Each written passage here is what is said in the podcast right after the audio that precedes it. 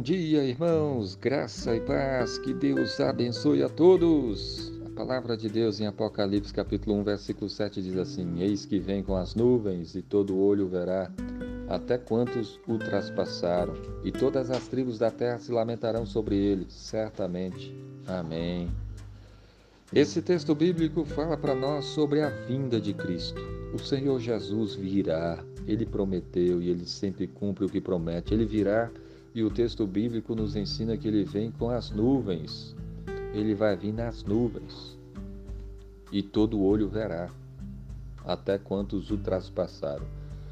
A vinda de Cristo é uma vinda pública, não vai ser secreta como algumas pessoas pensam e ensinam por aí. Aqui diz claramente que todo olho verá.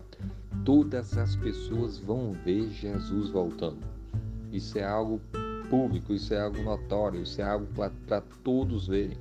Até mesmo os que o traspassaram. Ou seja, as pessoas que mataram Jesus também vão ver Jesus voltar na sua glória.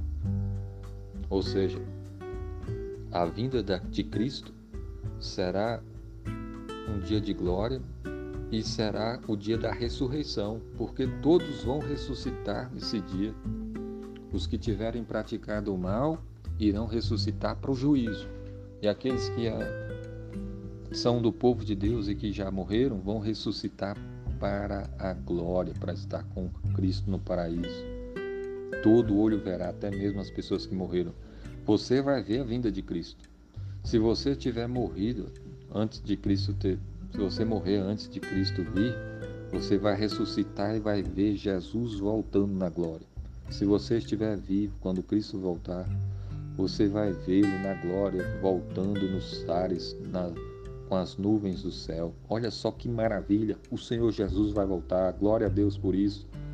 E todas as tribos da terra se lamentarão sobre ele muita gente vai lamentar. A vinda de Cristo é um momento assim muito aguardado pelo povo de Deus.